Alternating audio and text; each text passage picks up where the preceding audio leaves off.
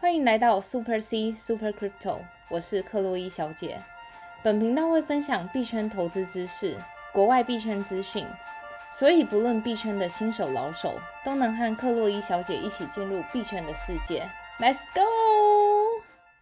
欢迎来到克洛伊小姐的频道。好的，现在时间是晚上十一点五十三分，六月一号。然后今天稍稍微比较晚录了一些，是因为刚刚克洛伊小姐一直在打 嗝。真的，而且我开会还开到十点多哎。对，而且刚刚我要克洛伊小忙死姐了还在就是回复一些粉丝朋友的讯息，对真的非常忙碌。所以就是各位小姐，你也要注意身体安全，不好要为了录制频道把自己身体搞坏了。真的，对，但现在呢，一样就是台湾疫情期间，然后克洛伊小姐频道提醒您，非必要不要出门，保持手部清洁，维持社交距离，口罩戴好，还有收听克洛伊小姐的频道。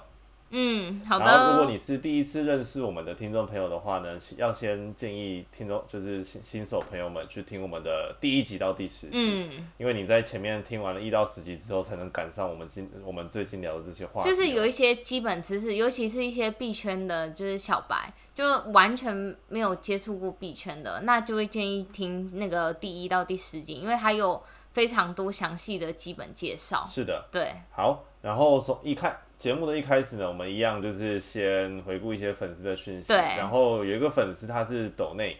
然后抖内克洛伊小姐叫做 Kelvin，然后她说最近都日更 Podcast 了，哈哈，我都有在追哦。疫情期间关在家等待收听你的 Podcast 就对了。Kevin，请吃蛋糕。对啊，就是 Kelvin 请我吃蛋糕，而且 Kelvin 很可爱，他就说克洛伊小姐要注意那个热量的控制， 是，哎，现在 Cake 的这个代嗯币多少钱啊？大概十七块到十八块。哦，那也是不少钱、哎对啊嗯感谢 Kevin。感谢 Kelvin，对，然后另外呢，我们有一些粉丝朋友其实之前可能有一些建议，嗯就是说，因为我们的频道啊，就是对有些可能稍微讲的稍微比较深入一点点，是的所以如果对于一些刚进入新手的朋友们，有些嗯词语也好啊，可能听不太懂对，或者是说。其实克洛伊小姐讲的都是中文，但就算是中文，连我自己听可能都要反嗯复听个两三遍，去消化刚刚克洛伊小姐在讲什么。嗯，没事没事。对啊，话说就是有一个粉丝留言，他就说，哎、他表姐最近就听我的 podcast，然后他就发现他表姐听 podcast 的时候很可爱，就是在旁边一直做笔记，然后遇到就是可能就是克洛伊小姐，可能就是那种讲比较币圈内行的话还是什么，都会就是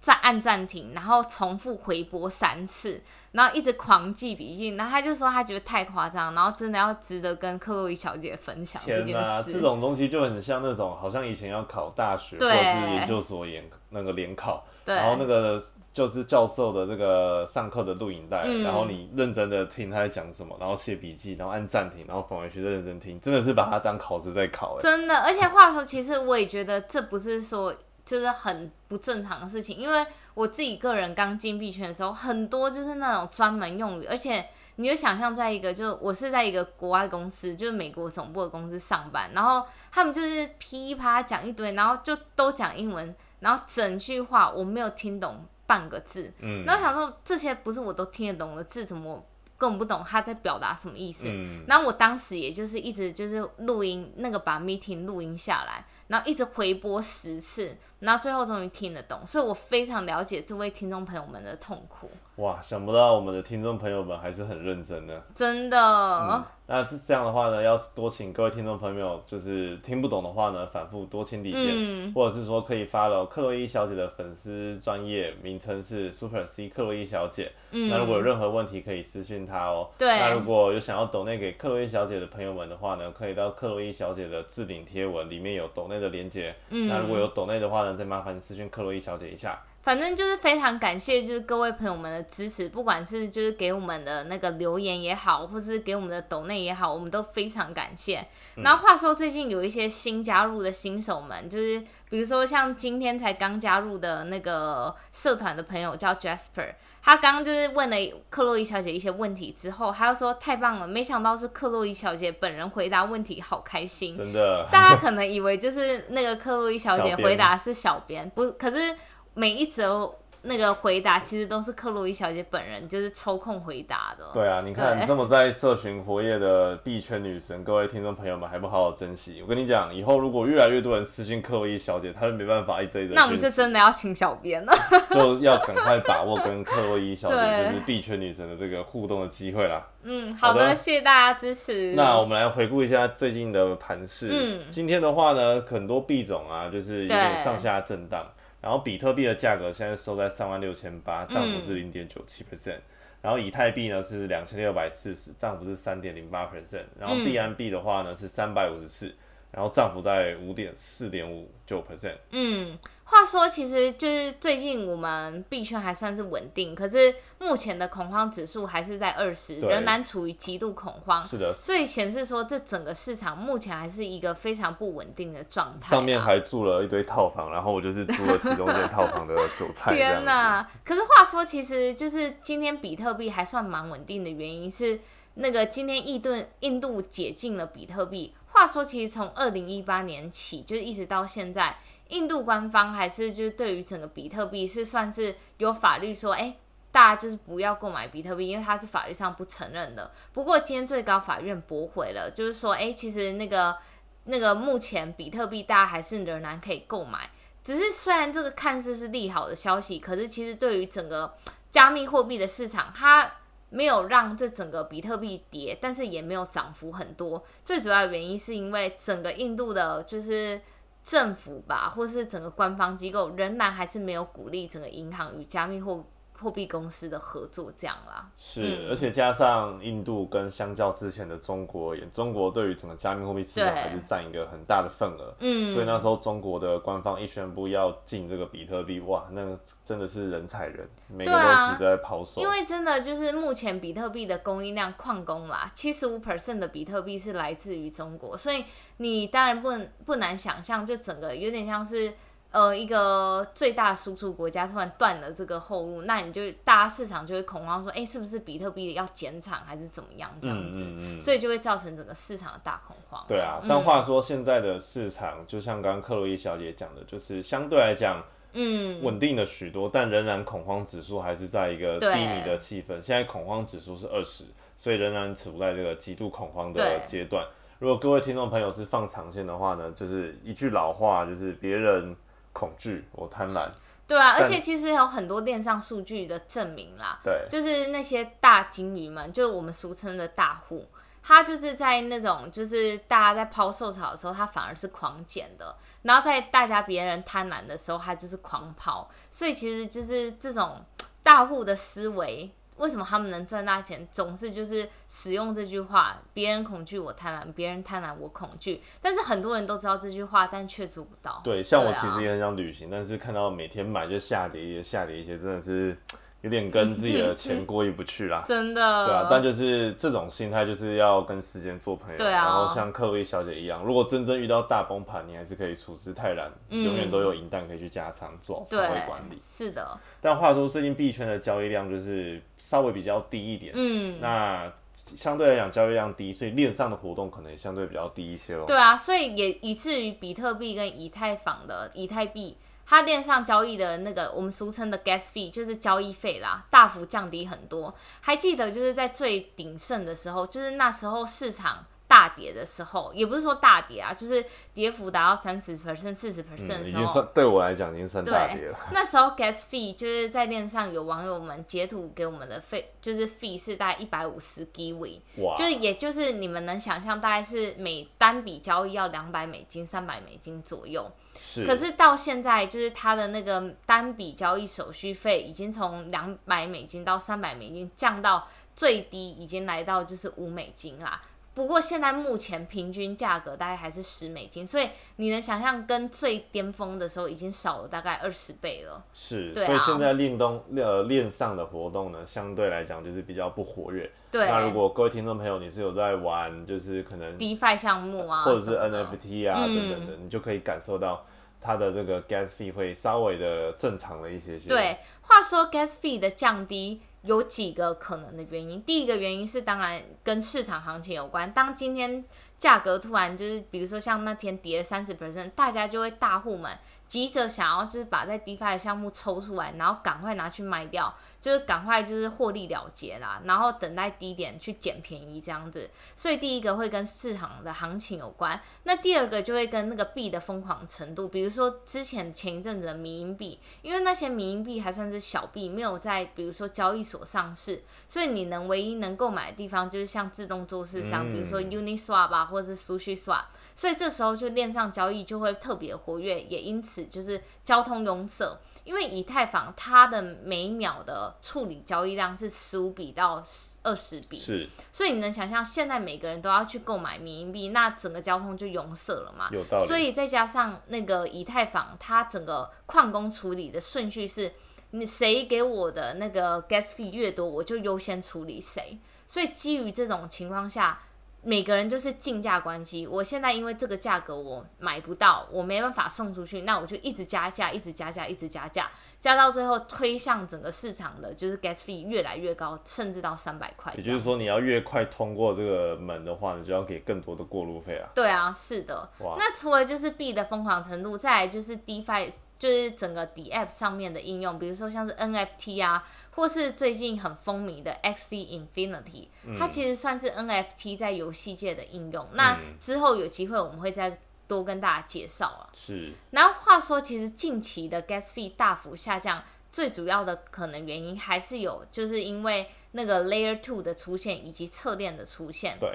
像 layer two，我们之前前面也有介绍到，Matic 它就是 layer two 的提供者。是的，那 Layer Two 提供者，你可以想象，嗯、对于新手朋友们，Layer Two 是什么？你就想象正常的一个高速公路上，因为高速公路太拥塞了，所以现在就是政府它就开了一个高架桥，把原本就是高速公路拥塞的疏通到另一个高架桥上，所以你就能想象高架桥上的就是车子都能快速的通行，降低交通拥塞这样子啊。嗯，对啊，所以就是也有可能是因为 Layer Two 以及侧链的原因，让我们整个就是交易费大幅的下降，因为整个就是以太坊的交通拥塞都会被这些就是高替代的高速公路还有那个高架桥给处理掉，这样了子。解。如果各位听众朋友对于刚刚克洛伊小姐讲的这个 Layer Two，、也就是我们中文说的这个第二层方案，就是对在以太链上上面多搭了一道桥的这个运作模式，嗯，想要有更多了解的话呢，可以回去听我们的 EP 三十。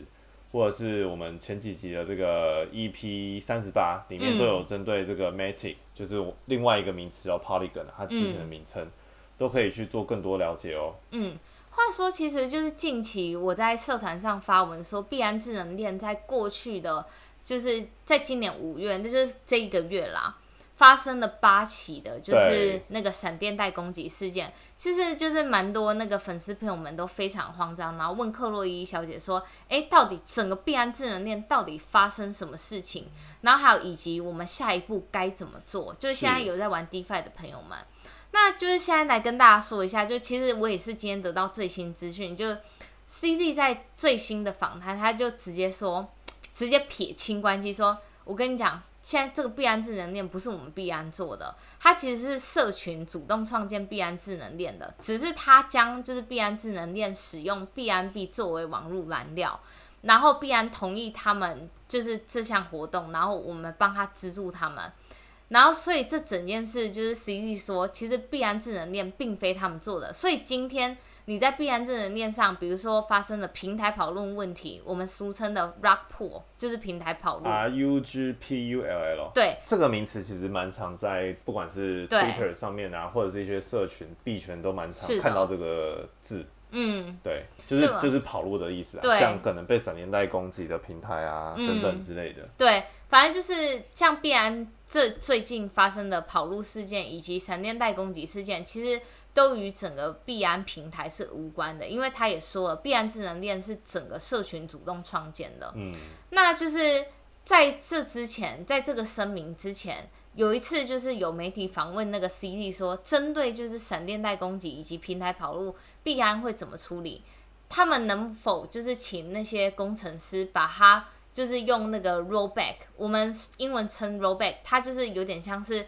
你把那个城市还原上一栋，把这整个平台还原到就是还没发生闪电贷攻击事件之前，就他们问那个 CE 说能不能请必安做这件事情，是然后 CD 就说，必然智能链算是一个就是去中心化的项目，他们不会就是主动干预这些就是发生的事情、啊。哇，对啊，就是其实那时候他已经有点给暗示说，就是嘖这些事情我们必然是不会插手的。然后再到今天，他 confirm 就说，必然智能链确实不是他们做的。了解。对啊所以如果有玩这个 DeFi，、就是嗯去中心化金融的朋友们，如对，果有在币安智能链上的这些 DeFi 去做 staking farming 也嗯好的话，可能或多或少在五月应该有被波及到了。对，那其中有几个也是比较嗯惨的案例啊，像是 Pancake 嘛，Pan-，Pancake Bunny，对，Pancake 嗯 Bunny 它平台币直接从两百多块变瞬间变两块。所以之前做流动性挖矿的奖励瞬间就是大缩水了。而且我觉得我还有收到那个粉丝朋友们的私讯是，他们不是做流动性挖矿拿到的 Bunny，他们是自己花钱买的 Bunny 哇。，天哪、所以如果你是自己花钱买的 Bunny 的话，你当时的资产价格瞬间缩减了九十九 percent。嗯，所以对于太可就怕是除了 Pancake Bunny 的事件之外，还有就是 Burger Swap。其实我本人也有在玩 Burger Swap，可是嗯自从 Pancake Bunny 出事之后，我把我所有 DeFi 上面的项目全部撤掉，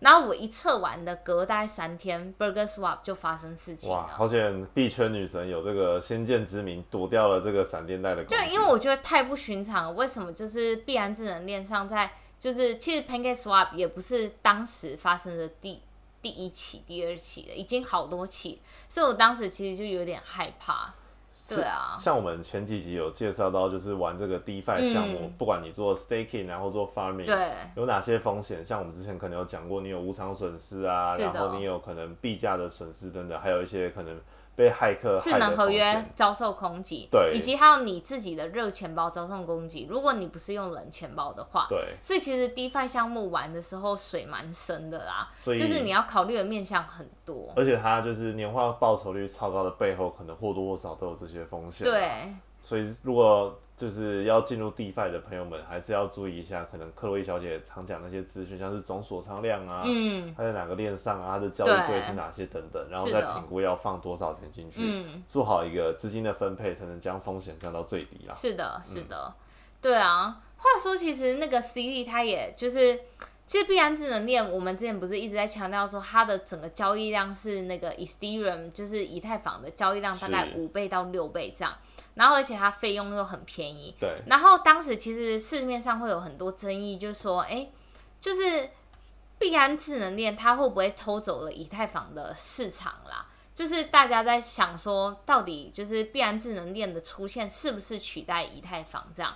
然后 CD 他自己出来就说，其实他们就是那个目标客群是不同的。像币安智能链，因为它的费用比较便宜，所以它可以服务的客群是那种比较开发中的国家，像是东南亚、印度或是非洲等金字塔底层的用户。可是其实你自己也是可以发现，就是像 Uniswap、SushiSwap 这种，都是欧美国家的人在玩的比较多，因为他们本身就是开发中国家，然后那些可能十块、二十块美金的单笔手续费对他们来说也不是太多，相比就是对于东南亚国家的是是。然后再来从链上数据来分析，其实以太坊的交易量自从币安智能链出来之后，以太坊上的交易量并没有减少，但是同时它也没有增加啦，这样子。嗯然后没有增加的原因是因为它的那个受限于它的呃基础建设的影响，因为它目前还是用 Proof of Work，再加上区块的大小，就是每一个它的区块的大小，所以它每秒只能处理十五到二十笔的是交易。并不是说就是以太坊的技术很差还是什么的，所以我们就会预期说它在今年夏天的，就是伦敦的那个硬分叉 EIP 一五五九，再加上 ETH 的二点零升级，对于整个 Ethereum 其实是非常有利好的消息啦。对啊，了解，刚刚就是嗯克洛伊小姐讲的这些，如果各位听众还搞不懂，搞不懂就是可能哪些链上的一些运作模式啊，然后有分哪几个链啊，这些链有哪些特征等等的话呢，就是记得要回去复习嗯我们之前的 EP。那如果听众朋友，如果你懂这一段其中的道理的话呢，那就要去思考说，诶，这些链的一些优缺点啊，嗯或者是你平常在操作这个 DeFi 项目的时候，或者是热钱包的时候，这个链啊有没有搞错啊什么之类的，嗯这些都是非常重要的。对啊，话说我们整个前面，我相信就是有一些比较硬的知识，那我们现在就来跟大家就是讲一些比较那种谈话性的东西 好啊，啦。好啊，话说就是你知道现在阿根廷成为了矿工大本营，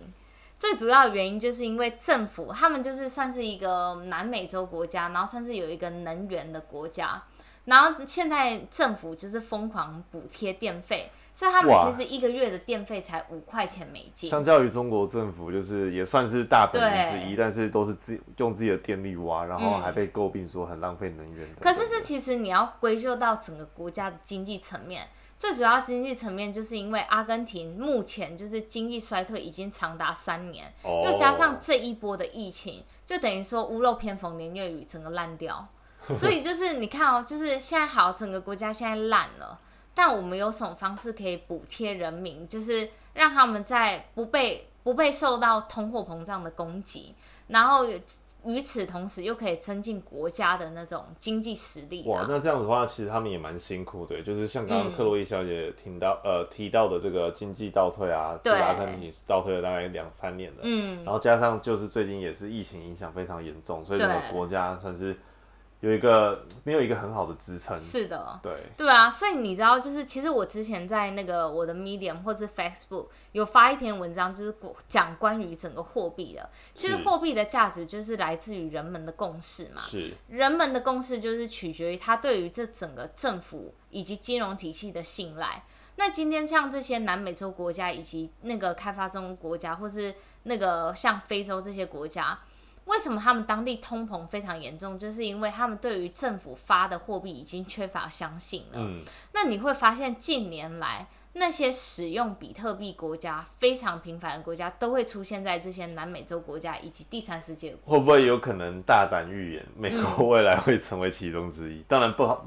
可能有点远啊了、可能两百年太之后远了啦，吧对对啊太远但了确实这个象象征就是说对，如果国家滥用货币政策，导致大量的这个热钱流出，然后货币慢慢贬值，嗯对，那人们可能就会逐渐的对于这个国家的货币失去信任。是的，就慢慢转移可能虚拟货币啊，或者是对啊投资其他的币别等等。对啊，所以像这些国家的人们，像阿根廷，他们也是一样，就是靠着这些加密货币对抗自己的通膨。嗯，话说，我蛮道理有的看到，就是我有看到网络上文章，就是有一篇那个，就是也是从开发中国家一个非非洲小国的经济学教授，他就出来说。他是靠了比特币解救他们整个全家人，嗯就最主要原因就是因为他拿当地政府就是乌干达的货币，然后在乌干达货币在过去的一两年内通货膨胀了好几万倍，就等于说你的币完全没有价值哦，你拿一大叠钱好几百万也换不到一卷卫生纸， 所以他当时其实就是因为他是经济学家，然后他又有在研究一些这种什么加密货币以及如何对抗空膨，然后他当时就意外的就是接触到了整个虚拟货币，了所解以，他那时候就是把身家就是压在虚拟货币身上，因为他心里想说最烂也不会比他国家的货币更烂。是殊不知，就是虚拟货币比特币在过去一两年内增加了就是好十几百倍嗯嘛，十倍一百倍。所以他说，整个就是靠了那个比特币解救他们一家人。对，所以这个通货膨胀就是要可怕起来，还是真的蛮可怕的。对啊但像我们现在台湾或者是一些可能比较成熟的国家，对通常国家都有相对应的这个货币政策，对尽量是的去避免货币不会真的一文不值啊。对啊，对啊，而且我觉得像阿根廷，它还有一个很还蛮妙的，就是事情是当地人在币安与 Coinbase 开那个交易所开户的人数大幅增加。其实我朋友在那个虚拟货币就是交易所公司工作，他也跟我说，哎、你知道吗？他要打给我那时候聊天的时候，他说，哎、你知道吗？最近我们公司不知道很奇怪，就一直有那些中南美洲人一直就是在开户，然后又在提钱什么，他就觉得很诡异，因为像这些国家都是算是那种高度警戒的国家，嗯，对啊，然后他又是算是合规部门的人，然后所以他那天就打来跟我 complain 说，他最近工作很多，就是被这些人害 死。哎、这样或许、 呃或多或少嗯可能是一个信号，就是加密货币的市场就是多了这一部分的人，然后对，多一些钱就涌入了整个资本世界里面。对啊，是的，嗯，蛮有趣的。嗯，好吧，对，那今天的节目呢，就录制到这边喽。如果各位听众朋友有任何问题想要询问的话呢，可以私信克洛伊小姐的这个粉丝专业，名称是 Super C 克洛伊小姐。那如果有想要抖内给克洛伊小姐的话呢，可以到她的粉丝专业的置顶贴文里面有这个抖内的连结。那嗯，最近的话呢，听众朋友一样要多注意身体安全，疫情尽量不要出门，多收听克洛伊小姐的频道。那如果有任何问题或者反馈我们节目的话呢，可以欢迎跟我们说哦。嗯，是的好，那今天的节目就先录到这边喽，我们下集再见。 ，See you。